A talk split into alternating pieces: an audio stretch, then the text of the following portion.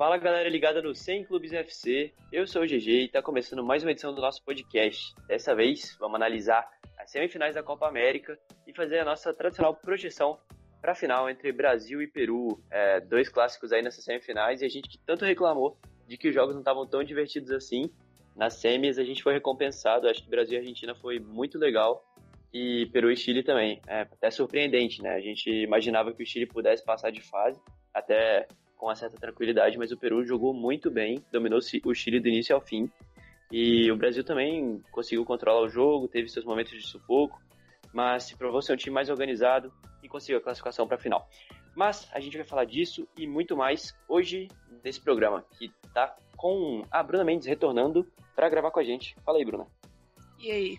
Temos aqui, agora eu tenho que apresentar ele de jeito é, diferente, pô. Porque eu, na minha opinião, ele devia estar apresentando esse programa hoje, porque o Savani, o nosso oráculo, é, fez uma previsão aí de que a dupla certa era Firmino e Jesus e não acreditamos nele. Ele tentou nos avisar. Então, Savani pode doutrinar nessa, nesse podcast hoje. Manda bala. aí pelo reconhecimento. Agradeço aí. E pode confiar que o pai tem, tem a visão do futuro aí, velho. Por favor. Quem vai fazer o gol do título? Ah, Gabriel Jesus de novo, né? Boa. E Lucas Siliano, o homem mais triste do Brasil nesse momento. Oi, tô triste. Tá triste, cara. Relaxa que o jogo do Vasco vai voltar daqui a pouco. Vai ficar ainda Amanhã melhor. tem amistoso. Amanhã tem Vasco? É, Vasco e Atlético Goianiense. Porra, grande jogo. Tá bom, velho. Então, antes que a gente comece falando de jogo do Vasco aqui, acho que a gente deve fazer a bola rolar para Brasil e Argentina. Jogo no Mineirão, o Brasil ganhou por 2 a 0 É um jogo com polêmica de arbitragem, com muita rivalidade. Eu tava no jogo, então porra, foi uma experiência muito foda. O clima tava ótimo, as torcidas muito empolgadas, muita provocação, que é, acho que é a parada mais massa da Copa América mesmo. As rivalidades, a provocação, a brincadeira, e os argentinos viajam em peso, que é ainda mais legal.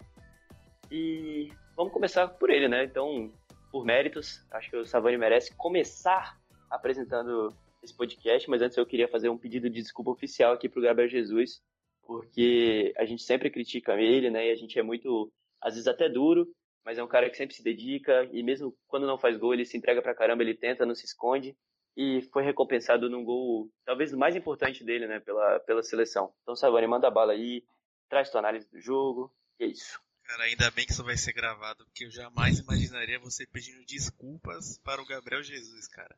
Nossa, que momento. Mas bom, primeiramente falar do jogo, né? Eu achei que o resultado acabou sendo justo, né? O Brasil foi muito eficiente, mas teve muitos pontos negativos, principalmente no meio do campo. Acho que o Arthur foi né, um ridículo histórico que ele fez no jogo. Eu achei ele mal no primeiro tempo, no segundo tempo. Casemiro foi mal no primeiro tempo, mas no segundo tempo foi menos pior. Coutinho, bom, é repetitivo. Eu acho que a Argentina faltou competência, mas eles conseguiram pressionar bastante pelo meio do Brasil, é, tabelas, acertaram a trave duas vezes, uma no primeiro tempo, uma no segundo tempo. Mas também, né, destacar que Daniel Alves, no, no auge dos seus 36 anos de idade, fez uma partida espetacular, aquelas que você vai recordar por resto da, da vida, você vai ver o Brasil e a Argentina na semifinal da Copa América. Você vai lembrar do Daniel Alves, que um verdadeiro recital, jogou demais, tanto na, na, defesa, mas principalmente no apoio. E também Gabriel Jesus, né? Porque esse momento é totalmente meu. Eu sempre defendi ele com unhas e dentes, desde quando ele surgiu na base do Palmeiras. Mesmo quando sem na... clubismo algum. Não, sem clubismo não, nenhum. É, é, mesmo na época que o Luan e Gabigol eram, tipo, estavam na crista da onda, eu sempre falei, mano, o Gabriel Jesus é o cara, velho. Ele, ele, ele vai ser melhor, velho. Ele vai, na Europa ele vai ser melhor tal. E o tempo deu a razão, né, mano? Infelizmente, com toda a minha modéstia também, né? Mas ele fez uma partidaça, acho que foi muito importante para ele, principalmente. Ter uma, uma afirmação dessa, é, quebrou o jejum de gols. O que ele fez no segundo gol, cara, é, porra, é um negócio que não tem nem como explicar, assim, toda a garra, a raça dividida, depois deixou o Foyt no, no chão, deu passe pro Firmino fazer o gol e, e a dupla, né? Um gol e uma assistência para cada, algo que, assim, desde, desde a Copa do Mundo, é, pedia, falava que eles tinham que jogar juntos, eles se completam, são é, características que se encaixam bastante, principalmente no esquema do Tite. E hoje foi a prova de que isso de fato funcionou. Né? Contra o Paraguai houve a tentativa, contra o Peru também, mas no jogo mais importante né, da, após a Copa, né, dessa, dessa próxima geração, é, funcionou e creio que acho que vai ser a tônica do futuro, né? Eu acho que o Jesus abraçou a vaga e vamos ver quem vai tentar tirar a vaga dele. Boa. É, Bruna, para você, o resultado foi justo? Como que você viu essa partida aí? É, você acha que a gente não merecia algo melhor? O placar foi enganoso? Eu vi muita gente falando disso. O que, que você acha? Bom, então, tipo, defensivamente, acho que a Argentina até, tipo, conseguiu segurar até. Aquele Foyt, nossa, ele jogou muito. O, o Everton Cebolinha no primeiro tempo conseguiu arrumar nada ali. E acho que se, tipo, a Argentina, depois que o Brasil fez 1 a 0 a Argentina teve mais a bola, né? Então acho que com isso, o Brasil sofreu bastante, sim. Eles, é, se fosse um time mais arrumado, acho que, tipo, dava até pro Brasil ter sofrido gol na hora. Mas o Agüero, acho que foi muito abaixo, eu esperava alguma coisa assim dele. Mas até quando o, a Argentina teve mais a bola, deu para ver mais o Messi com a bola, né? E eu acho que ele foi até bem, tipo assim, no, no, no que poderia esperar. O Casemiro sofreu bastante ali no primeiro tempo. No segundo deu a melhorada, igual o Savani falou. Mas acho que a Argentina é um time meio. Tem explicação, né, cara? Os caras, tipo, talento individual é, tipo, gigante, mas os caras coletivamente não conseguem. Não sei o que, que acontece. Eu acho que não tem nem explicação tática, alguma coisa do tipo para aquilo. É, não repete escalação nunca, é uma bagunça completa, né? Então, vamos ver se a gente não vai manter o Scaloni para esse ciclo de Copa do Mundo. Eu não sei se eu manteria. Eu acho que ele tá mais tapando buraco do que qualquer outra coisa. Mas, eu, na minha opinião, tipo, vendo o jogo. É que é muito difícil se analisar vendo na beira do campo, assim, praticamente na visão do treinador, né? Porque uma parada da Copa América, inclusive sobre a organização da Comebol mesmo, foi que eu paguei o ingresso mais barato e consegui circular pelo estádio inteiro, porque não tinha é, barreira alguma física. E aí eu sentei, pô, mais perto do campo que eu consegui. E aí você tem uma visão de jogo muito, muito é, diferente de quando você vê na TV, né? E, cara, o que o Messi fez para mim tipo, foi impressionante. Vendo assim dentro de campo, a tomada de decisão do cara num espaço muito reduzido é absurda. Tipo, é tudo que a gente vê na TV acontecendo a 50 metros de você. É realmente impressionante. Mas é, da parte da Argentina, vou deixar o Lucas falar mais. Ele que eu acho que foi o que mais sofreu aqui com a derrota dos irmãos. Então, vou deixar ele fazer a parte da Argentina aí. Manda suas análises. O cara joga bomba pra mim, quer que eu me foda, não. Assim, ó já dando, fazendo a minha culpa aqui, eu gosto, torcendo pra Argentina estritamente por causa do Messi. Ah, só dizendo isso aqui, mas tudo bem. É, mas, cara, assim, eu acho que a Argentina já sai dessa Copa América é, melhor do que ela entrou. Porque os sinais que ela deixou positivamente, por exemplo, com jogadores como o Paredes, o Celso, o próprio Forte, que a Bruno citou aqui, os dois jogos que ele jogou, e jogando de lateral direito, ele que é zagueiro, mostrando também muita qualidade com a bola no pé, é, muito bem defensivamente. Outros jogadores também, por exemplo, Lautaro. Lautaro foi uma, uma benção para a Argentina quando não teve o Messi na sua melhor fase contra, contra a Venezuela. Ele fez um gol importantíssimo. Foi, foi muito bem também contra o Catar. Fez uma competição muito acima da média. Então é um alento ainda você sair daquela geração da Argentina que era tão zicada, que era tão amaldiçoada, né? Que mesmo quando chegava na final, mesmo quando tinha um time até coletivo interessante, é, acabava batendo na trave sempre. Imagina, perder a prorrogação na Copa do Mundo 2014, duas vezes no, nos pênaltis contra o Chile. É, então você ter pelo menos um, um, psicológico novo, renovado, com essa geração que o Messi até elogiou quando saiu de campo, acho que é importante, mas a gente viu no campo que o Brasil ainda é muito mais equipe, não tem nem como, como, como comparar isso. A Argentina se virou no que deu, mas defensivamente o Brasil é praticamente perfeito. Jogou no modo latite. É, se defende muito bem. E quando. O Brasil, quando é, é, a gente já até citou aqui várias vezes a dificuldade que o Brasil tem para criar. Mas as, as, situações que, o, que, o, que a seleção brasileira cria, elas são muito claras. A gente viu isso nos, nos dois gols contra a Argentina agora. Praticamente dois gols sem goleiro. Com jogadas que, pô, a primeira do Dani Alves, absurdo, tocando pro, pro Firmino, passe Firmino absurdo, depois jogada individual do Jesus também dando pro Firmino. Então, assim, é, é uma seleção que tem suas dificuldades ainda, mas consegue se virar muito bem, sabe sofrer e é, fa é muito favorita para a final, gente.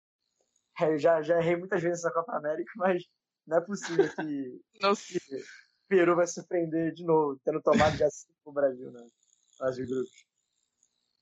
Sim, sim. É, eu acho que, eu não lembro quem falou isso, eu acho que foi até a ESPN da gringa, que falou que o maior reforço para a Argentina, é, depois dessa Copa América, não seria nem o título, mas o ânimo do Messi renovado, né? O cara tá, nas entrevistas se deu para ver que ele tá realmente muito preocupado, muito entusiasmado né? em continuar esse, sim, sim, entusiasmado em continuar esse trabalho com essa geração, ajudando da forma que puder, como ele bem falou na entrevista. Mas é, dentro de campo, assim, novamente falando da minha visão do estádio, né? Eu senti que a Argentina fez um, um bom jogo, um bom jogo mesmo, assim, eu, mesmo com toda a bagunça coletiva que é, eu acho que ela soube anular o Brasil, principalmente recuperando a bola muito rápido. O Brasil poucas vezes conseguiu sair para contra-ataque, para agredir a Argentina, fazer a Argentina cansar. E nas ocasiões que teve, aproveitou, né? E eu lembrei muito do jogo Brasil e Bélgica, que a gente pô, valorizou bastante, né? A classificação da Bélgica pela eficiência e tal. E vocês acham que dá para fazer um, uma comparação entre esse jogo da Bélgica, Brasil e Bélgica na Copa do Mundo com esse Brasil e Argentina? O que, que você acha, Savani? Acho que não, acho que não é muito parâmetro assim, cara. Acho que não tem como comparar porque são situações diferentes. Acho que primeiro o Brasil estava é, entre aspas completa, né? Estava sem o Neymar, tudo bem que ia ser o Neymar, mas o Neymar jogou baleado na Copa de na Copa do Mundo. Tava sem o Daniel Alves, é o meio de campo era outro, o momento era outro. E também porque a Bélgica é uma seleção muito mais organizada que a Argentina. Acho que hoje em dia a Bélgica dá medo, é, dá medo, é superior em todos os aspectos do que a Argentina. Mais que seja um clássico, por mais que contexto histórico esteja envolvido, né? Eu acho que não, não tem como comparar, porque a Bélgica tinha um sistema de jogo bem definido, era mais organizado, tanto que o segundo gol mostra o, o, a organização no contra-ataque, né? Prova que aquilo foi treinado. Coisa que a Argentina não conseguiu ser, não vem, não vem conseguindo ser há muito tempo, né? Então acho que a diferença para mim é essa. Acho que não tem como comparar não, cara. É, é, principalmente pelo contexto e pela diferença entre os dois times. Não, mas eu, eu tô colocando, tipo, a Bélgica, nesse caso, como o Brasil, tá ligado? Tipo, a, o Brasil, mesmo tendo tomado assim muito mais chutes no gol do que do que produziu. Tudo bem que a maioria dos chutes não foram claros, foram chances reais de gol assim, mas teve duas bolas na trave, teve um possível pênalti. É, eu queria saber, tipo, nesse caso, é, se a Argentina merecia uma sorte melhor, como a gente achou que o Brasil merecia uma sorte melhor contra a Bélgica, sacou? Ah, entendi, entendi. Cara, é que é muito complicado a gente é, comparar, né? Mas eu entendi agora a pergunta. Assim, não acho que a Argentina merecia uma sorte melhor, não, porque se você pegar o, os chutes, né? A Argentina chutou pouca bola no gol, cara. Então, o Brasil assustou, o Courtois fez uma, porra, uma partidaça, entendeu? É, a Argentina deu, sei lá, dois chutes no gol. O Brasil deu três, só que foram situações diferentes. É, a Argentina não, não chegou a, a, obrigar o Alisson a trabalhar da, da forma que o Courtois trabalhou, entendeu? Foi, foi mais na, na, na, falta do Messi, né?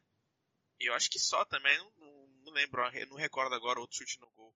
O Alisson. Teve um, aquele lance lá da, na trave que o Messi colocou na trave, tipo, no. no depois que essa, tipo, a, a bola foi na trave, aí o rebote foi pra ele, aí ele meio que chutou assim de susto. Ah, aí, tipo, depois aí voltou nele de novo, meio que chutou pra, tipo, pra pequena área, assim, no meio da pequena área, eu acho que tava o Agüero lá. Acho que passou a bola e, tipo, ninguém. Coisa. Eu acho que foi o lance que mais, tipo, deu, tipo, que deu perigo, assim, de fato. Assim, você pegar do jogo, tipo, a Argentina deu 14 chutes. Só que seis foram travados, isso escancara a excelente atuação da dupla de zaga, mais uma vez, Thiago Silva e Marquinhos. Principalmente Thiago Silva, que foi perseguido por muito tempo aí porque ele chorou no jogo. Acho que isso não tem nada a ver com o contexto que entra em campo. E as vendas para fora evidencia a falta de pontaria, evidencia que o Agüero foi mal, evidencia que o Lautaro, que se movimentou bastante até durante o jogo, tentou, também foi mal. Então, acho que não, não, não merecia uma sorte melhor, não. Acho que os chutes foram mais de um acaso, de uma pressão assim, do que uma pressão assim, como é que eu posso dizer, Motiv é, motivada. Desordenada. exatamente. do que o Brasil, que apesar de tudo, estava atacando de maneira organizada contra a Bélgica, como eu falei, o Courtois foi um grande personagem naquela partida. Assim, eu, eu acho que, respondendo essa pergunta do GG, é, é, assim como o jogo que a gente até fez o um podcast também no passado, depois do jogo Brasil e Bélgica, acho que seria o mesmo caso do jogo que o que qualquer que fosse o vencedor seria justo, porque a, a Bélgica foi efetiva na, na, na, na, proposta que ela teve, o Brasil também naquele jogo, acabou que a, a, a Bélgica teve um resultado melhor, é a mesma coisa aconteceu nesse Brasil e Argentina. É, a Argentina, para mim, teve chance de, de, de, de até virar o jogo, por que não, tipo, empatar pelo menos, é mais... Até porque teve a bola na trave do Messi, teve a defesa do Alisson no, no na falta, tiveram uma, uma chance do Depou também, se não me engano, que ele estava livre, uma, depois chutando, que o Messi né? tocou para trás. Isso. É, a gente já teve, teve, um, teve mais o controle do jogo. Óbvio que, que o Brasil, como eu disse, foi mais efetivo porque tem uma organização muito melhor, mas é, se você ainda tem os lances de arbitragem que, que interfere também, querendo ou não, né? Você pode achar que um não foi pênalti, que o outro foi, mas não sei. Mas é, é, é duvidoso, entendeu? Acho que pelo menos olhar assim, dava para ter olhado. E aí seria outro jogo, porque o lance do, do, da polêmica acontece antes do, do segundo gol do Brasil. Então, se, se ocorre um possível pênalti, você poderia ter é, um gol do Brasil no lado e um pênalti para a Argentina, que poderia mudar totalmente o cenário do jogo. Então, assim, é óbvio que o, que, que o Brasil é, sofreu bem, conseguiu, conseguiu suportar a pressão da Argentina, mas acho que assim, se, se a Argentina tivesse vencido, tivesse empatado, qualquer outro resultado para mim também seria justo, que os dois fizeram um bom jogo. Venceu quem teve mais organização, quem tem um time melhor. Sim. É, é o que eu mais gostei na, na Argentina, tipo, no geral, assim, foi a intensidade, velho. Eles engoliram o meio campo, tipo, no primeiro tempo, então depois que o Brasil fez o primeiro, é, quando eles começaram a tipo ter mais posse assim, depois do primeiro gol do Brasil, nossa, foi absurdo, tipo, o Arthur pegava na bola, tinha três caras em cima dele, tipo, eles conseguiram, acho que acho que esse ponto, tipo, deles conseguirem dominar o meio-campo do Brasil foi tipo o principal para ter mais é, mais chance, né, para criar mais chance. Só que eu acho que é, tipo, eu tava vendo aqui, o, o Agüero de 23 duelos, ele ganhou só 7, velho. Então, tipo assim, a zaga tava, tava tipo, absurda, tava, tipo, muito boa mesmo. Acho que é até o, tipo, que eu gosto de falar muito de ataque e tal, mas eu acho que o ponto forte dessa seleção é os dois zagueiros, tipo, tem nem comparação. É, acho que a única yeah. vez que o Tite tomou dois gols em partida oficial, acho que foi contra a Bélgica, se não tô enganado, né? Foi. Então, a missão para a Argentina é, reverter um placar você, fazer, você, você conseguir fazer um gol no Brasil já é difícil, imagina dois. Três, né, para passar uhum. direto. Então, é muito difícil. Coisa que é um mérito, é um legado de, de, de, dessa, dessa era Tite, sem dúvida alguma. E assim, também, muito da, da, do mérito da defesa, muito do, da, da, partida que fez a defesa, vai também do que a Bruno falou, que o meio campo foi muito frágil do Brasil. Se você pega, por exemplo, dois volantes, Casemiro e Arthur, os dois fizeram uma partida muito abaixo. O Arthur, que é o, tinha que ser a, a cabeça pensante ali para começar a fazer a transição para ataque. Estava errando muito passe, muito passe bobo. É, é, fora, fora os passes que ele, que ele não tenta para frente. É, Casemiro que se destaca na defesa. Tá perdendo muito, muita bola, não tá conseguindo fazer Só bote errado. que ele sabe fazer. Muito bote errado. Então, assim, é, óbvio que, que a defesa tem que ser exaltada, mas muito também por causa de. Porque o meio foi incapaz de, de, tirar essa bola antes. É por isso a, o, lado, o lado direito do Brasil, pô, o Dani Alves, para mim, fez uma das melhores partidas, não só da, dessa Copa América, mas da carreira dele. Porque Sim. ele não errou nada. Ele defensivamente, nada, defensivamente foi perfeito. Então acho que vai muito por causa disso também, do meio do Brasil ter sido muito, muito frágil. O Coutinho até também tentou correr, tentou.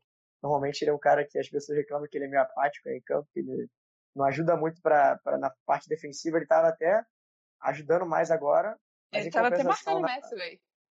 Marcou, marcou, Teve uma hora que ele tava marcando o Messi. Foi engraçado. dentro da área que eu até fiquei, caralho, o Coutinho tá na área do Brasil. Caralho. Desarmando. Assim, mas é, ainda deixou ainda desejar na, na parte de criação, que era para aquele que é onde ele deveria ser encarregado de fazer, né? De, de uhum. decidir. Cara, assim, é, é. Acho, acho que é um negócio importante também, isso, tá? Tipo, da Argentina nos últimos anos para cá, das últimas competições acho que eles tiveram meio que um upgrade da força, da força mental, né? Porque você pegar na Copa do Mundo, é, nas, nas Copas Américas e tudo, quando a Argentina sofria um gol assim, era, um, era um, uma, uma montanha Boronava, né? em declive. Nesse jogo já foi um pouco diferente. É, mesmo com, assim, claro que não teve organização nenhuma, não adiantou nada, mas eles pelo menos lutaram, sentiram, né? É o, é o que os argentinos gostam e os espanhóis também falam bastante, que é a questão dos huevos, né?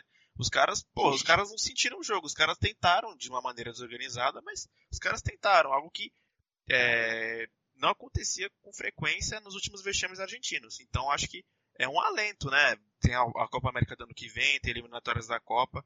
Não sei se o Scaloni vai continuar, acho difícil, como o GG falou, acho muito difícil a permanência dele, mas é, vai ser legal, é, vai ser legal não, né? Não é, não é, não é a palavra certa, mas vamos ver o que esse, esses jogadores, se continuarem sendo convocados, né? Apresentou até o Messi, Messi começou a cantar o hino, o Messi deu uma mudada também, porque ele era o que mais sentia, porque dá para perceber. Ontem ele já fez uma baita de uma partida. Então, acho que é o, o que serve de alento aí para quem torce para a Argentina é que os caras é, sentiram de outra forma o jogo. Né? Não, não sentiram da, da, da maneira negativa que a principal crítica, assim, não era nem questão de, de, de não, não ser, não ter raça, não ter gana. Acho que era de, nos principais momentos é, de decidir, a Argentina não conseguia decidir. Acho que esse que é o que, é o, que, é o que fica, assim, que para mudar para a próxima geração. É, que é não ter aquele... É óbvio que vai ter o peso que a Argentina não ganha nada há 23 anos. Então sempre vai ter aquele, aquele, aquele peso nas costas de, pô, se eu não fizesse gol aqui, se eu perdesse pênalti, é mais um ano, é mais, é mais, é mais uma pressão. Mas acredito que, assim, você pelo menos tem uma próxima geração que, que, que, a, que, a, que a torcida não, não pese tanto, não, não continue sempre com esse, com esse pensamento de, ah, amarelão, chega na hora, pipoca. Se você ter pelo menos uma geração que, que consiga decidir alguns jogos, que mude esse psicológico já muito ferrado da Argentina, já, já, já, já é muito bom para uma sequência de trabalho que acredito que não vai ser o Scaloni, né? Acho que é bem difícil é, que ele continue agora na seleção, mas é, é algo, é algo para se apegar agora até o final da, da próxima competição. Uhum. Vocês lembram por que, que o Felipe Luiz não foi titular? Sério? Teve problema de lesão, né? É muscular. Ah, pode crer. É porque o Alexandre, o primeiro tempo dele, meu Jesus, coisa horrorosa. Eu achei o lado esquerdo do Brasil muito fraco. Não, o acho que Cebolinha... tipo assim, pelo o fato do Foyt ser um zagueiro, assim, não é, tipo, tá acostumado a atacar tanto, acho que, tipo, até deu sorte pro Brasil, porque, tipo, apesar dele ter jogado bem, ele não deu tanto, tipo, ele não incomodou tanto ali, velho, porque no primeiro tempo o Alexandre foi muito ruim, mas foi muito ruim, não. É, tanto pra, tipo, para apoiar o Everton ali, para fazer uma dupla ali, para fazer alguma coisa. Acho que até tipo, implicou no jogo do Everton, porque ele não conseguiu receber nenhuma bola tipo, livre para poder arrancar, nem nada. Ah, muito estranho. Eu tava. Eu assisti o jogo bem naquele lado, lado esquerdo que o Brasil atacou no primeiro tempo, com o Everton e o Alexandre. E eles não conseguiram uhum. dialogar. Tipo, faltou muito. Acho que falta, tem entrosamento também, ó. Sincronia também. Né? Mas eu sinto que o Everton sentiu o jogo e é normal, né? O cara é novo, primeira competição oficial dele pelo, pela seleção brasileira. E eu acho que ele ficou com um pouco de medo da partida mesmo, assim. Ele terminou o primeiro tempo, é, eu não lembro as estatísticas certas aqui, mas ele deu menos de 10 toques na bola no primeiro tempo. Tipo, isso para um cara que estava sendo protagonista na solução individual do Brasil é muito pouco. Tanto que o Tite percebeu que ele estava mal no jogo, assim, né? Pelo menos ele não, não conseguiu nem entrar no jogo. E já botou o William, que infelizmente agora é, Nossa, teve uma 10 fora. É, Triste. Mas ele, ele vinha entrando bem nos jogos, isso que é o mais legal. E, e agora ele não vai jogar final. É, já tá confirmado. Cara, o, negócio, o negócio que a gente tem que comentar aqui, não pode deixar passar batida, é impressionante como o departamento médico da seleção brasileira é um açougue, né? Parece o Sanitas do Real Madrid, velho. Cara, se você tá pegar para ver desde essa, essa convocação para a Copa América, já se machucou Cássio, Fernandinho, Neymar, Richarlison pegou cachumba, Felipe Luiz sentiu lesão muscular, William perdeu a Copa América. Então, cara, tipo, Fernandinho mano, também, tá muscular, eu acho. O que, que tá acontecendo, tá é. ligado? É um negócio que ah, tem que mudar isso. Bruxa aí, tá solta. Tem que melhorar. Aí vocês estão falando do Everton, o Everton deu só seis passes no jogo. E ah. ganhou um duelo de seis.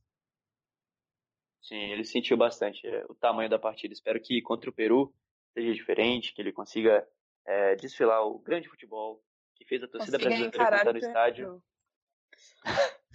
Bruna. Ah, ele, ele, ele, ele repetindo a atuação da, da, da fase piada. de grupos, tá bom já. Velho, a torcida brasileira. A torcida oh. brasileira gritou: O Messi vai se fuder, o Cebolinha é melhor do que você. Eu estava no Mineirão e eu vi isso. Eu acho que isso acabou com a partida do Cebolinha. Mas enfim, a gente não vai é, falar mais sobre o Brasil. Acho que já falou bastante. Talvez a gente fale quando for fazer as projeções. Dá agora para a gente passar para Chile, Peru. Acho que é um jogo surpreendente para todo mundo que estava aqui, que assistiu a Copa América até aqui. A gente elogiava bastante a Copa América que fazia o Chile, com um meio de campo muito forte, com os atacantes, é, mesmo não tendo temporadas muito boas em seus clubes, conseguindo decidir né, em favor do Chile.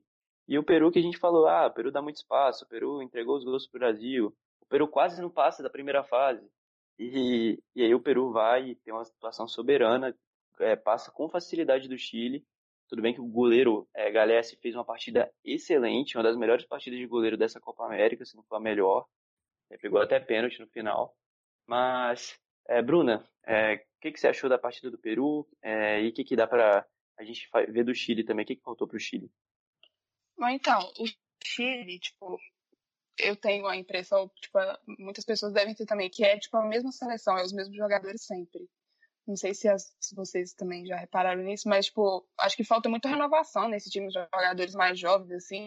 E uma coisa que eu reparei também é o Medel jogar de zagueiro até hoje, tipo, é, ele é polivalente, tal, ele joga bem em várias posições, mas meu Deus, o cara tem 1,70 e jogando de zagueiro, tipo, o goleiro do Chile já não dá tanta tanta segurança, assim, podemos dizer. Ele demonstrou isso no gol, segundo gol, né?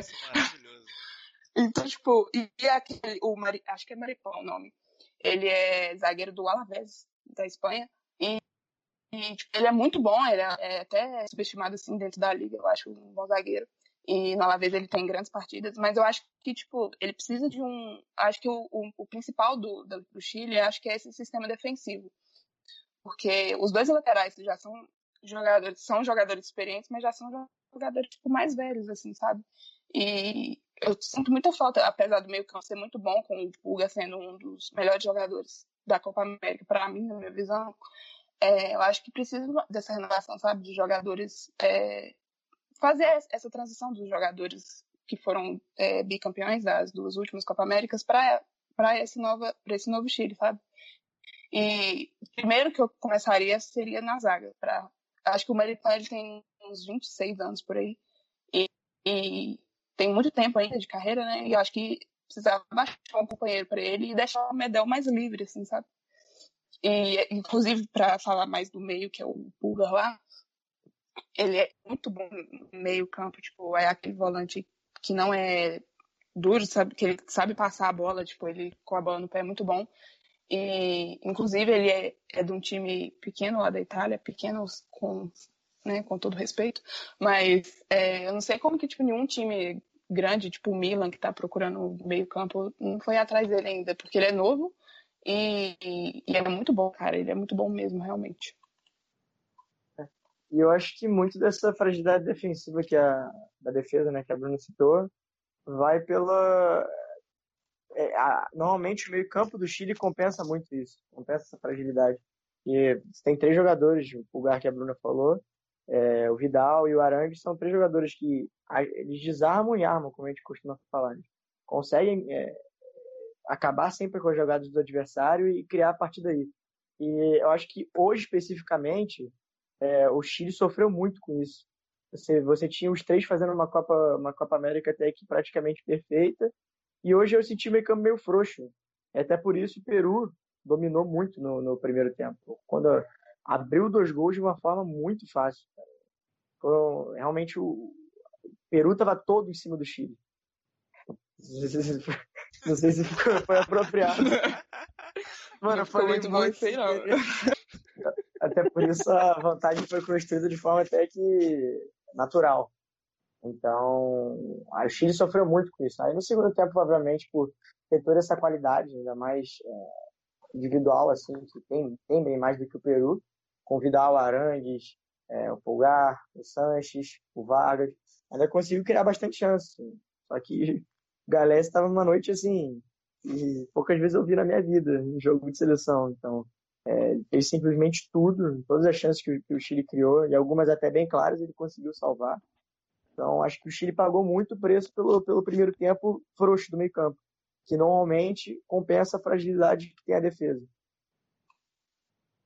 Boa.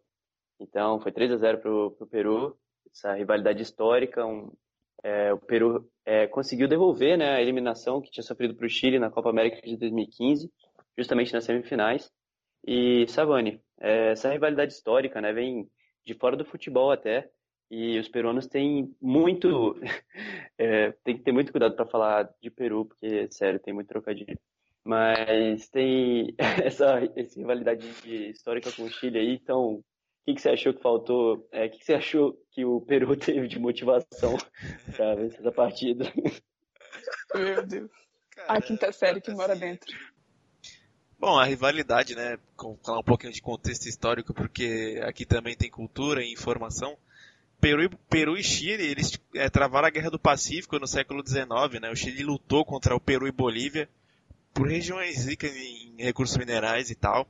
E os chilenos ganharam do, do e, o, a guerra e tomaram as terras do, do, Peru e da Bolívia que estavam contra o Chile. Mas isso também é, é, foi passado para dentro de campo. O próprio Guerreiro falou que o Chile é um rival histórico. E eles estavam entalados também né, com, com a eliminação na, na, na, na Copa América de 2015. E falando do jogo agora, né? É, eu acho que o Peru, né? Assim, pensando aqui no que eu falo sem ter um trocadilho, é, o Peru entrou de uma maneira diferente no jogo, né? Comparado aos, comparado aos últimos jogos, desculpa. É, e eu creio que o Chile também entrou de uma maneira diferente. Parece que o Chile estava meio alheio ao jogo, não sei. É, eles não estavam com aquela, aquela pegada que teve nos últimos jogos. Então. Seria talvez... um salto alto? É, também. Eu creio que seja um pouco disso. Acho que eles subestimaram um pouco a capacidade do Peru. Acho que foi um erro, porque o trabalho do Gareca é muito bom. O Peru foi para a Copa do Mundo depois de 40 anos. O Peru chega numa final de Copa América depois de bastante tempo, eu não lembro a data exata. Então, eles subestimaram demais o Peru, que pô, tem uma, uma, os jogadores têm um, uma raça absurda, é, eles sabem da, da limitação, mas jogam de igual para igual. Acho que a partida do, do, do foi maravilhosa. Ele que se recuperou no tempo certo, né? Pegou um pênalti na disputa de pênaltis contra o Uruguai, fez uma partida absurda hoje. E antes ele falhou né, né, dois gols contra o Brasil, naquela derrota por 5 a 0 que poderia ser 6. Então acho que, que a, a, a recuperação do Galhese é o reflexo da recuperação do Peru. Eles se recuperaram no tempo certo e amassaram o Chile hoje, o Chile bastante irreconhecível. E eu creio que a vitória foi com autoridade e muito merecida. Já teve várias chances de ampliar o placar, né? Desperdiçou até uns contra-ataques muito bons no, no segundo tempo, e até no primeiro mesmo, teve umas jogadas muito bonitas. E isso é fruto do trabalho do Gareca, que está desde 2015, né? Desde que ele deixou o Palmeiras, naquele, é, naquele, naquela passagem bizarra. Foi Deixando uma coisa claro muito... que ele foi injustiçado do Palmeiras. Ele teve, Com certeza. Ele teve, ele teve 12 jogos com um time ridículo e sem o melhor jogador, que era o chinelinho do Valdir. Mas pode continuar aí. É isso.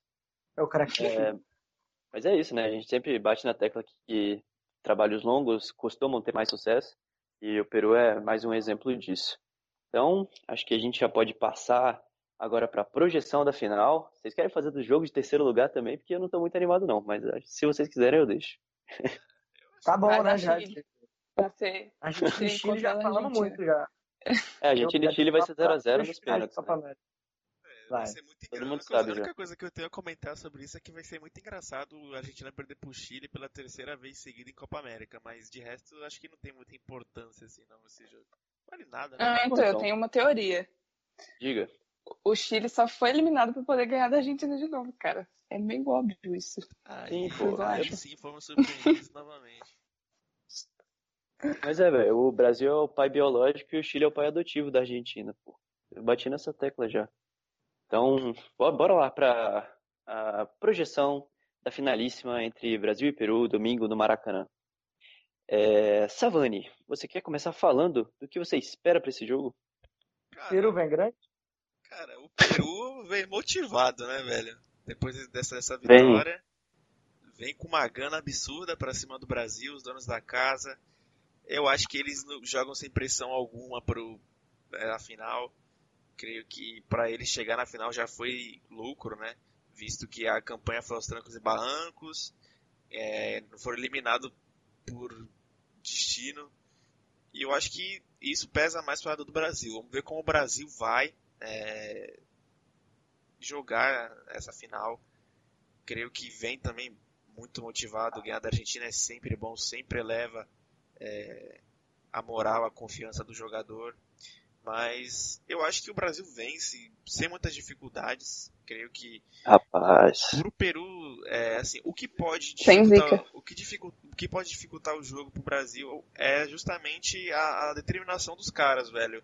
É, os caras vão jogar a vida, vão jogar por um país inteiro.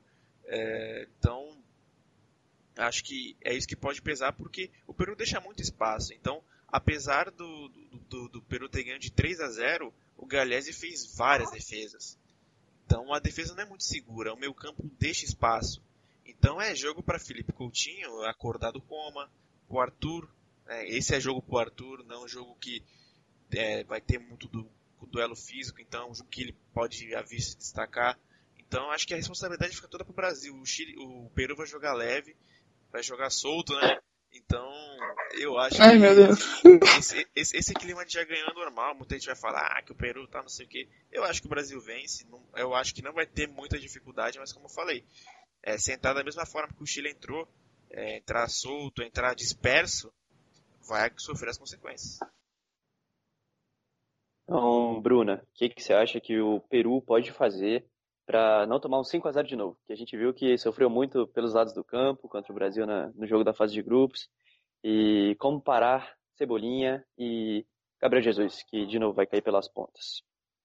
Bom, então, acho que o forte do, do Peru hoje foi o goleiro, de fato, tipo, salvou bastante. E a zaga, assim, eu não, não tenho tanto pra falar, porque eu acho que é normal, assim, sabe? E fazer jogo da vida contra o Brasil mesmo. E, tipo, igual o Savani falou, eles não têm pressão nenhuma nessa final, né, cara? Então acho que isso pode, tipo, eles podem pegar isso na para eles e jogar a vida mesmo, porque perder ou ganhar, tipo, perder não vai fazer, tipo, não vai ser crise, mas se ganhar também vai ser tipo absurdo. Então, não que eu acho que vai ganhar, né, mas não tem pressão, né, igual o Brasil tipo, de qualquer maneira, o adversário, mesmo sendo mais fraco, eu acho que tem uma certa pressão, né? Então, acho Sim. que o, o, Peru tem que fazer isso para, tipo, levar para ser uma coisa boa para eles, entende?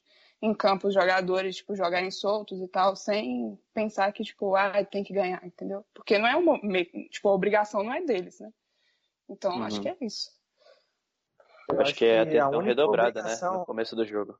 Então, a única obrigação que os jogadores têm, um deles é o Advíncula, que é fazer um intensivão dos melhores momentos do Brasil e Peru e ver o que, que ele errou contra o Everton. Foi praticamente tudo. Tudo. Ele pode ter alguma chance contra o Everton, que aquilo ali eu acho que foi, foi como o Brasil conseguiu construir praticamente o jogo inteiro, o placar de 5 a 0 Praticamente tudo pela esquerda. O Advíncula, que para mim é o destaque da Copa América, fez uma das piores partidas, tá, a pior partida dele na, na competição. E, e o Everton vai ter que se reinventar. Até por isso, você. Ele já deve ter. Ele já, já veio de uma partida mais, mais fraca agora contra a Argentina, então ele vai ter que repetir a atuação dele contra, contra o Peru, jogando contra um sistema defensivo que ele já conhece, vice-versa. Então vai muito por aí. O, o, que o GG costuma dizer, eu acho que, que é bem verdade, que, o, que um gol no começo vai mudar praticamente todo o prognóstico do jogo. Tanto se o gol for aberto para o time do Peru, tanto se for aberto para o time do Brasil. Então, é, é, muito difícil você falar que uma final vai ser, vai ser um jogo fácil para o Brasil. É, não acredito, é porque eu não dou mais palpite, que assim como da Argentina, já, cansei de fracassar aqui. Barcelona com o Vou fazer isso de novo. Então, a única coisa que eu digo é que é, fácil eu acho que não vai ser. Porque, uhum. Peru vai, vai, vai entrar mais ligado, não vai, não vai entrar mole. Caralho, obrigado, velho. Obrigado. Tá Tava faltando. Mas. E o goleiro também, né? Tipo, se ele tiver inspirado igual Ah, hoje, também fudeu. Verdade. Pois é. Posso falar, posso falar palavrão? Pode, né? Pode. Claro. Vocês estão fazendo pode. piada com o Peru, né, cara? Porra, Pode mas falar qualquer coisa. aqui. palavrão é o que mais tem. E palpites errados também, tem muito. Mas Sim. eu acho que é, é só isso. O Brasil, para ganhar esse jogo, tem que superar a pressão mental, porque é a primeira final de muitos dos que tão, vão estar em campo. E vai, porra, com certeza tem o friozinho na barriga, isso é óbvio. Mas é fazer uma pressão muito grande no começo para fazer o primeiro gol. E se fizer um primeiro gol rápido, eu acho que aí tem tudo pra ser tranquilo mesmo o jogo, porque o Brasil a gente sabe, sofre muito pouco. O Peru também, quando precisou é, apertar uma seleção que estava encurralada, como a Venezuela, que também fez um jogo muito bom contra o Brasil, de defesa. É, o Peru teve muita dificuldade. Então, é, para o Brasil é isso, é fazer um gol rápido e se tranquilizar. Porque aí se o tempo for passando, se chegar nos 30 do segundo tempo, aí já vai virar desespero. E aí tem tudo para ter até uma disputa por pênaltis aí se o Brasil não tiver num dia Nossa, muito pelo de amor de sorte. né? Deus. Eu vou estar no estádio. Ninguém quer que eu O- infarte. Lucas também, então vai ter a equipe sem clubismo aí, toda morrendo do coração no estádio. Então é isso, né? Acho que de, de prognósticos, prognósticos está bom. Agora tá na hora da gente inaugurar um novo quadro aqui no Sem Clubismo. A gente pediu no Twitter para vocês e teve bastante pergunta, né? A gente pediu para vocês mandarem perguntas e comentários é, sobre a partida, sobre a partida final e sobre essas das semifinais também. E aqui a gente vai responder algumas é, de preferências que a gente não tenha comentado alguma coisa é, no programa, né? Então, vamos lá. A primeira pergunta é do zapfc.com. É, ele perguntou: o que o Peru tem que acabou surpreendendo nessa Copa América? Savani, o que, que você acha que o Peru tem? Ah, cara, essa pergunta aí é. Mas, assim, primeiro agradecer, né, a pessoa que mandou as perguntas, né? Mas o Peru tem que eu vou surpreender nessa Copa América, eu acho que é o trabalho do, do Gareca. E, a, e foi o que eu falei. Os caras entraram com um espírito diferente pro jogo, jogaram a vida lá dentro, foram subestimados pelo Chile e, e foram e o Peru foi para dentro, goleou com autoridade. Claro que salva a atuação maravilhosa do Galese, como a gente já disse aqui, mas eu creio que o, o diferencial mesmo é o trabalho. Não se esqueça de Paulo Guerreiro. José Paulo, doutor Pa- José Paulo Guerreiro. É, Lucas, o Marquinho, que é o arroba dele é Marquinho com dois Os, underline 12, é, perguntou se você acha que houve equívocos de arbitragem no Brasil e Argentina. Então pode ser bem clubista ou selecionista, não sei. Ah, Eu falei isso na análise. Pelo menos um dos pênaltis podia ter revisado, né? Acho que principalmente o primeiro ali do Agüero, que enquanto a gente estava gravando, inclusive o Dani Alves fez um tweet falando do pé dele. Então foi duvidoso, porque as duas câmeras que a gente tem, né, é, é, dão pensamentos diferentes do que do- se foi ou não. E a, a câmera que a gente que a gente viu, como é que eu posso dizer o ângulo dela? Teve um ângulo que a gente pare, parecia que foi muito pênalti e o outro parecia que o Agüero primeiro pisa no pé do Dani Alves. Então acho que a, pelo menos ter ido revisar, né, o VAR ter chamado para o juiz ter uma ter uma interpretação diferente do que ele teve na primeira vez que, que viu o lance, acho que seria válido, até porque interferiu muito. que Logo depois saiu o segundo gol do Brasil, né? Praticamente selou a qualquer chance da, da Argentina passar. Ainda teve o, a cotovelada do Arthur, né? Cotovelada, peitada, sei lá o que foi aquilo. Reparação histórica é o nome. É, Sim. pode ser, pode chamar disso. Isso é Mas Foi a única que- coisa boa do Arthur do jogo. Libertadores, mas esse pênalti da Arthur eu achei muito escandaloso, velho, sério. Foi um bagulho É porque é lance que acontece normalmente, assim, mas ao mesmo tempo ele foi muito mais agressivo do que o normal, né? Foi bem mais É, cara. foi Foi de propósito, né? Ele, Parece. ele, ele olhou pra cara Foi. do Otamendi, E viu a falou, vou bola meter o falou, cotovelo. ah, é agora. Foda-se. Falou, eu vou matar o Otamundi. Então, Isso, em relação à beleza. arbitragem também. Eu não sou Eu acho que a única parada foi que o Messi comentou que faltou o árbitro olhar, mas é, aí eu já não coloco tanta culpa no árbitro, né? A parada é o VAR mesmo chamar ele pra, pra dar aquela olhadinha. Mas é isso. Eu acho que a arbitragem errou e também errou a favor da Argentina, né? O Agüero pra mim era pra ter sido expulso é, na entrada do Daniel Alves, que inclusive postou um tweet com a foto do seu pé inchado. Mas se, tiver, se teve algum time prejudicado mesmo foi a Argentina e não tem problema nenhum. Eu achei até bom. Então, bora lá. Uh, o Júnior Ribeiro mandou aqui. Tendo a garantia do Caboclo que seguirá independente do resultado, será que o Tite resolveu colocar uma equipe mais experiente nessa edição, planejando a renovação efetivamente na Copa América de 2020? O que, que você acha, Bruna? Você acha que o Tite convocou a seleção experiente para, na próxima, inovar? Ou renovar, digamos assim? então, para mim já tinha que ter começado nessa, né? Depois do que foi a Copa do Mundo. É, inclusive, eu acho que ele tinha que ter convocado o Vinícius Júnior antes da lesão do Neymar e depois. E acabou que o William, que foi convocado no lugar e tal, foi, que é um, um jogador mais experiente, de confiança, assim, podemos dizer, é, acabou machucando e tal. É, quando o, ele colocou o Gabriel Jesus de titular no lugar do. Colocou o Gabriel Jesus e o Everton, né? No lugar do David Neres e do Richarlison, acho que foi muito por conta disso. Tipo, ele, ele quer colocar os, os jogadores jovens, quer, né, digamos assim, mas acho que ele, tipo, quando dá alguma coisa, eu, eu tenho essa crítica, quando dá, tipo, não consegue é, lidar com aquela com a situação, ele coloca os experientes e fala, tipo, é isso aí. Mas eu acho que ele tinha que ter mais confiança nos jovens. Por exemplo, o David Neres, ele saiu do time e não voltou depois, tipo, nem entrou no, no, no jogo, apesar do William, que quando entrou foi bem até, mas contra o Paraguai, inclusive. Mas eu acho que, tipo, uhum. tipo, na Copa América de 2020 ele vai ter, tipo, com certeza ele vai co começar a convocar. Tipo, o Vinícius Júnior acho que, tipo, vai garantir a vaga dele nesse, nesse tempo. E acho que a, o principal jogador é o Vinícius Júnior mesmo, tipo, que tem que focar mais nele, assim, ainda mais com essas coisas do Neymar, tipo, esse tanto de treta no meio e tal.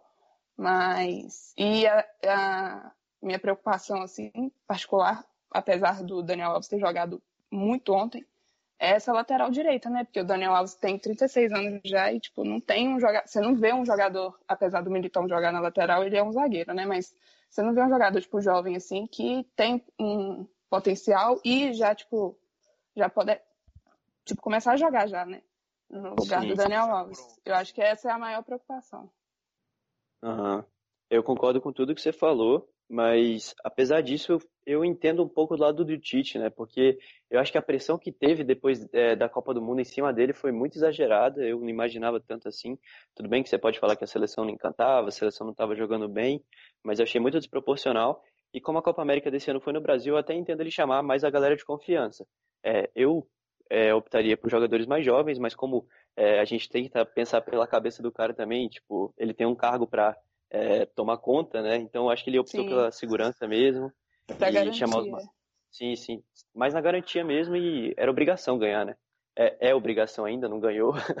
Mas todo mundo encara como obrigação do Brasil ganhar essa Copa América. Imagino que na próxima ele já venha com uma seleção bem renovada. A gente pode ver Paquetá ganhando mais minutos, né? Que jogou muito pouco nessa Copa América. Pode ver o Vinícius, sim. o Neres também. Então, é isso. Uh, vamos ver mais perguntas aqui. Foram muitas perguntas, então muito obrigado para todo mundo que mandou. É, o J. Vitor 11 mandou: Como vocês imaginam a seleção daqui para frente e o que o Tite precisa precisa para encaixar o Neymar sem ficar muito dependente dele? Cara, assim, essa pergunta é muito interessante porque fica muita dúvida, né? Depois desse jogo contra a Argentina, muita gente pensa: ah, o Brasil jogou muito bem, o Brasil não depende do Neymar. Eu acho que é um pouco complicado chegar nesse ponto creio que em relação às pontas, é, o Brasil está bem servido. É claro que, que, o Neymar faz uma falta enorme pro esquema. É um jogador decisivo, é um craque dentro de campo. Acho que é indiscutível a gente falar do Neymar. Mas acho que o que a gente precisa é arrumar no encaixe é na criação, porque o Coutinho com o Neymar, acho que eles se completam bastante, né? O Coutinho cresce muito com a presença do Neymar, então ele precisa achar um, um, um parceiro ali pro Coutinho que potencialize um pouco o jogo dele. Claro que ele tá mal, acho que isso é nítido, mas acho que se, se tiver alguém, não igual o Neymar, que é difícil hoje em dia, mas alguém que tenha características parecidas de puxar o jogo pelas pontas, de criar bem, eu acho que vai ser um bom encaixe pro Tite. Acho que é uma coisa que falta, mas acho que não é algo muito absurdo, não. Assim, falando da, da dependência do Neymar, eu sei que talvez minha resposta não vai muito que seja a pergunta dele, mas eu não acho tão ruim assim você, por exemplo, ser dependente de um cara como o Neymar. É, porque você tem um craque do time sempre ali no ataque para decidir para você. É, eu acho que o que a gente precisa pensar é que, assim, quando o Neymar não, não puder, não tiver no dia dele para decidir, porque todo craque vai ter um dia que não vai decidir, que vai, vai, vai passar em branco. Aí você precisa ter uma, uma seleção que praticamente é o que o Brasil é hoje para mim. É uma seleção segura lá atrás. E aí, de forma até natural, você vai ter um, no, no ataque alguma chance que vai ser criada a partir, a partir de outro jogador que não seja Neymar.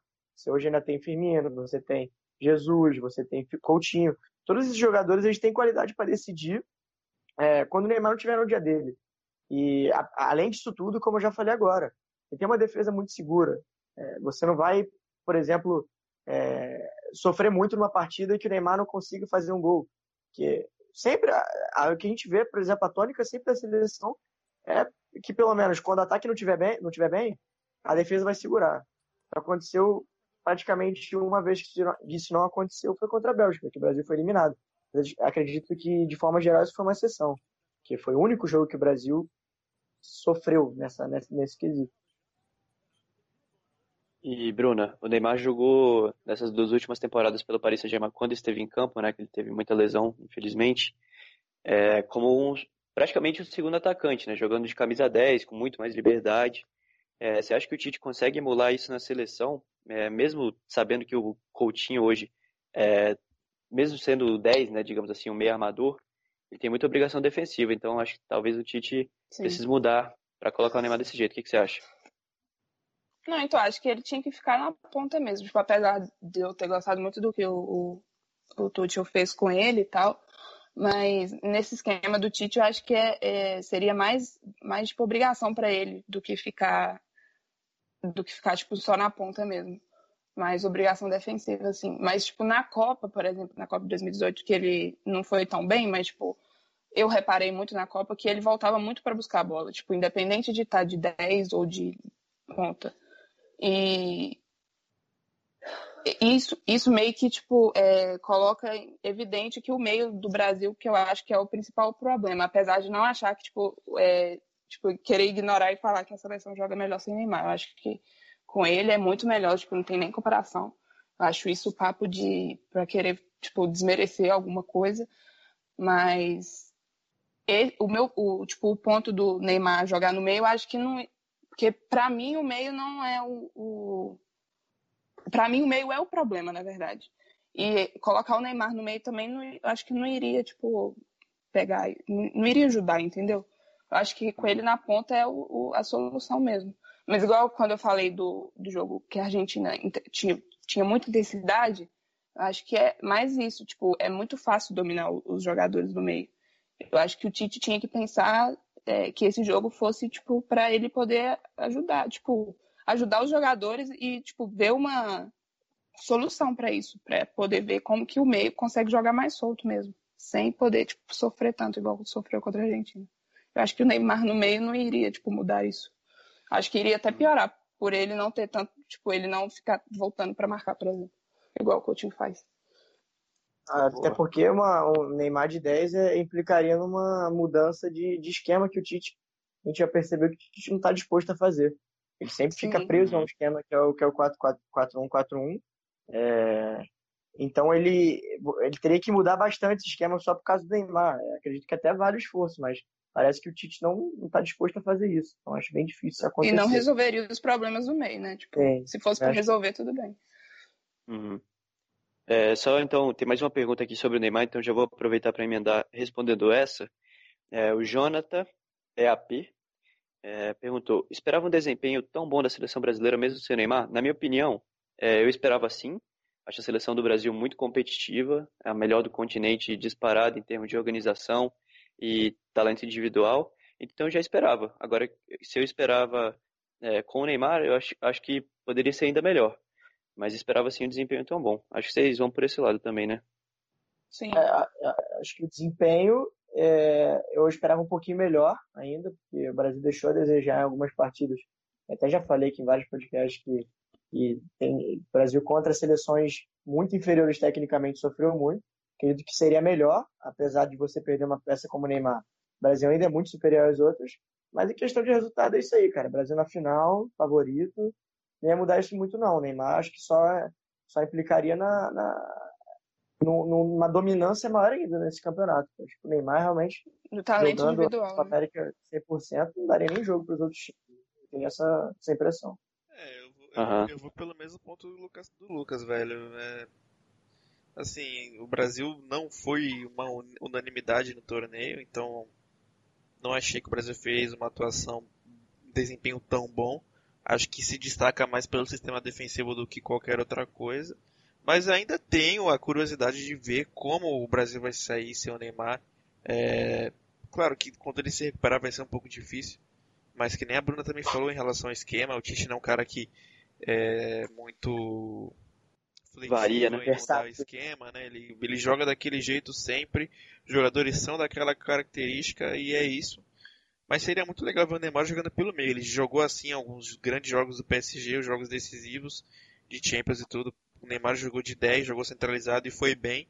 Então acho que valeria o teste. Acho que esse período de eliminatórias e amistosos, além da, da Copa América do ano que vem, vão servir para o Tite testar. Agora, se ele se vai, se vai da cabeça dele tentar mudar é, a característica do Neymar no esquema, eu acho um pouco difícil, mas fica a torcida, né? Por que não? Sim. E só para finalizar essa questão do Neymar aqui, eu acho que o possível título da Copa América vai ser muito importante para todos os outros jogadores que se sentem muito coadjuvantes do Neymar, né? Então, você dividir esse protagonismo, não dividir, mas dar esse protagonismo na mão de todo mundo, é, eu acho que vai ser muito benéfico para a seleção brasileira caso o, o título venha. É, o Rubro Negro, é, com dois R's, mandou a gente tomar no cu, então a gente agradece. É... Obrigado pelo carinho, amigo. É, carinho, amigo internauta, muito carinhoso. Sempre muito caloroso. É, que mais, que mais, que mais tem aqui de pergunta? Ah, Caio. Tá, do Caio. Beleza. É, o Caio Bittencourt é, perguntou se a gente notou um Chile meio displicente no jogo. Acho que a gente falou um pouco disso, mas ele cita é, das, sobre as palavras do Vidal no pré-jogo, o pênalti do Vargas, a marcação frouxa nos gols. É, Bruna, o que, que você achou do. Se o Chile foi displicente hoje, você achou isso? Eu acho que é igual a gente falou mesmo, do salto alto, né? Tipo, entrou achando, ainda mais pelo, pelo Peru ter tomado 5 a 0 do Brasil, acho que muita gente tava indo na onda daquele jogo, né? Mas aquele pênalti do Vargas, meu Deus do céu, ensina ele, Sérgio Ramos. É, um dia ele vai conseguir, velho. Só os loucos sabem. É porque o, o, Chile, né, tendo conquistado dois títulos, ele mudou o patamar dele. Já era visto Sim. como favorito no, no, nesse jogo e até por isso acho que implica bastante, né? Na postura que teve, eu até falei isso né, quando eu comentei sobre o jogo. O meio campo foi muito frouxo. Você não vê um Vidal, um Arangues, para pulgar é, tão displicentes, tão frágeis na marcação. É o contrário, se destacam por causa disso. E também por, por outras coisas, obviamente. Mas é, acho que isso interferiu bastante também. Foi, foi por isso que o, que o, que o Peru conseguiu abrir, abrir o placar de uma forma tão natural. Até que parecia que aquilo ali acaba, quando, quando saiu o primeiro gol do Peru, até parecia que o segundo, o terceiro ia sair com, com tranquilidade. Foi basicamente o que aconteceu, apesar do domínio do Chile. O goleirão entregou ali? Sim, é, até ainda teve também. Acordou, né, no segundo tempo, também não tinha que fazer. Mas pecaram muito e, e pagaram por, por isso. É, o Nathan Felipe perguntou se o título da Copa América é o que a seleção precisa para trazer a torcida de novo para o seu lado. Na minha opinião, é, eu acho que não. É, eu acho que a gente é muito corneta e muito impaciente para ficar do lado da seleção. Assim, acho que na primeira crise já vai cair todo mundo matando em cima do Tite de novo. Então essa questão da Copa América assim mesmo, porque muita gente considera obrigação, acho que não vai ser suficiente para a gente dar alívio para o Tite, né? Eu, eu sou um dos defensores do trabalho dele, mas sei que a maioria da, da galera não é muito fã dele, da, das escolhas dele e tal. Então eu acho que só vai dar um, um alívio momentâneo. Assim, é como se fosse. É, é foda falar isso, mas é como se fosse um título de estadual, assim, eu acho. Só dá no momento assim é bom e tal ganhar, mas depois Vai a vida que segue... o emprego dele também. Pois é. Mas eu acho bem complicado isso de trazer a torcida do lado da seleção de novo. Acho que isso nunca existiu, a gente sempre foi muito crítico, né? Então acho que não vai ser uma Copa América que talvez mude isso. É... é Vocês querem comentar essa a, pergunta? A jornada do Brasil não foi tão desafiadora. Também, também tem isso. Uhum. Por exemplo, é óbvio que você tem seleções muito organizadas, mas aquele torcedor casual, que é o que normalmente influencia nessas escolhas de técnico, de, de, de, aprovação de treinador ou outro, é o que eles enxergam. está pegando o Peru, a obrigação é você vencer. Se está pegando a Venezuela, a obrigação é você vencer. Até por isso o Brasil pegou só essas seleções realmente que é, não ofereceram tão perigo assim ao Brasil. a Argentina, né? A Argentina foi uma grande a. Argentina que, que talvez seja a, a pior versão da Argentina nos últimos anos. Então, mesmo tendo ganho com, com tranquilidade, eu acho que a torcida não, não esperava não esperava diferente daquilo. Não achava que a gente ia surpreender logo naquele jogo. Boa. É, então, para finalizar, a última pergunta aqui do Rafael Souza. E essa é objetiva, acho que a gente acabou respondendo né, durante o programa também. Ele pergunta quem vem mais forte para a final: o Brasil depois do clássico ou o Peru depois de superar o atual campeão? A gente meio que respondeu com o Brasil, né? Então, é isso mesmo, né? Brasil. É o Brasil. Brasil. É, o Peru é confiança, né? É determinação, vontade, garra. O Brasil tá. Peru é muita zebra. É, força por força, o Brasil chega mais forte mesmo. Então acho que é isso, né? O programa ficou é, bem legal. Gostei muito de gravar com vocês hoje. Então, muito obrigado, meus amigos. Obrigado a todo mundo que mandou perguntas pra gente. Vamos ver se vocês continuam mandando. Vamos ver se a gente mantém esse quadro aqui também. E é isso. A gente espera vocês pro podcast da final da Copa América, que vai sair. É, vamos tentar fazer sair segunda-feira, logo gravar depois que, que acabar a partida. Então é isso. É, suas considerações finais, Bruna. Tá, Casimiro vai fazer o gol do título, porque eu vou estar no estádio. então vai, Savani.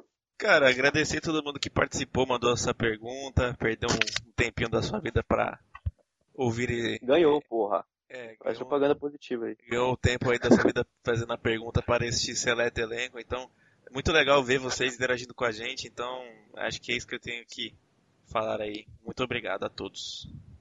Boa. Então, Lucas, pra fechar. Vasco. Vasco. Porque É isso, galera. surpresa.